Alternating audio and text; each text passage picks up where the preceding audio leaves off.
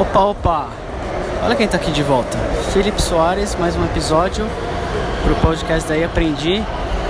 E não importa o tema, não importa a, a categoria, não importa o momento, é sempre um, um episódio que não tem script, não tem pauta definida antes de começar a falar.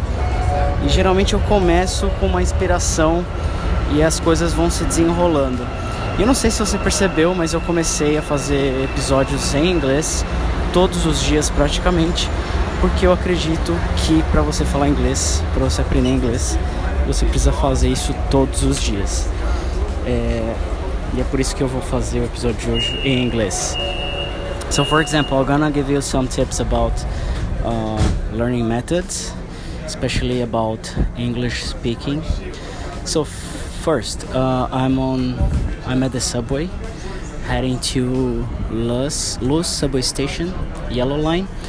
So you might listen to some, uh, I don't know, sounds and people talking. And uh, well, uh, this is a very good exercise. Try to speak in English in front of people in the subway. You're gonna feel ashamed at first. Yeah, this is the sound I was talking to. Next station, Faria Lima. Yeah, Faria Lima subway station. It's really, really uh, noisy in here, but a good exercise though. So, uh, speaking in English, it's uh, like the fear of speaking in English. It's not about the English itself, or about the knowledge, or about the tests, or about the exams you do.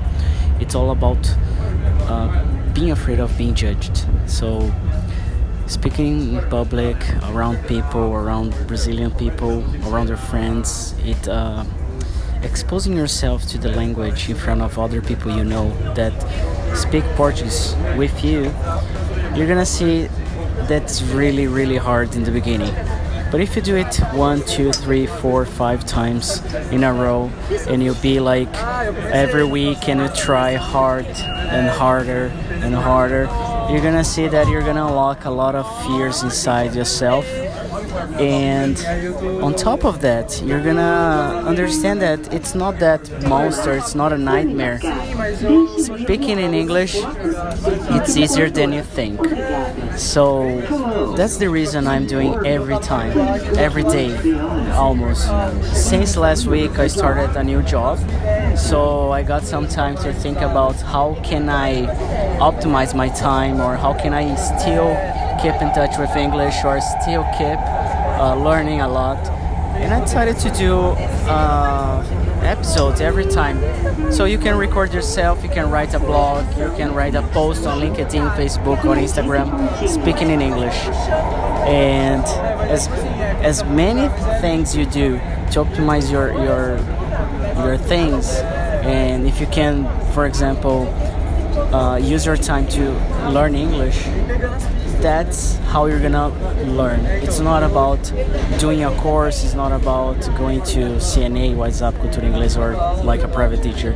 It's just a matter of uh, just doing it without fear without like all the resources you you think you need.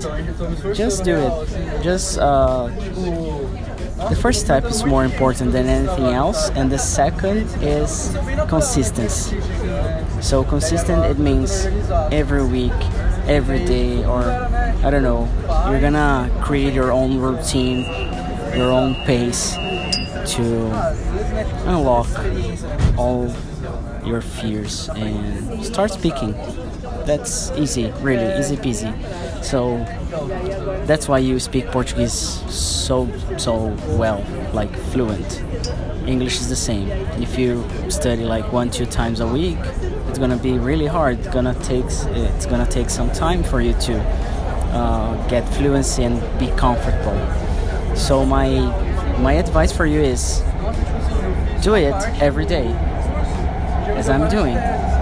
So if you need something like a, a tip or advice or like a conversation just let me know. Just uh, text me on twitter on facebook on instagram or i don't know if you have my whatsapp number just give me a call or well i'm really open for help and estação. Oscar. So thanks a lot for your time. I hope you really enjoy listening to this. And if I'm if I'm uh, helping you out with your English, I would ask you to share, comment, and forward to your friends. Well, it's gonna mean a lot to me, really.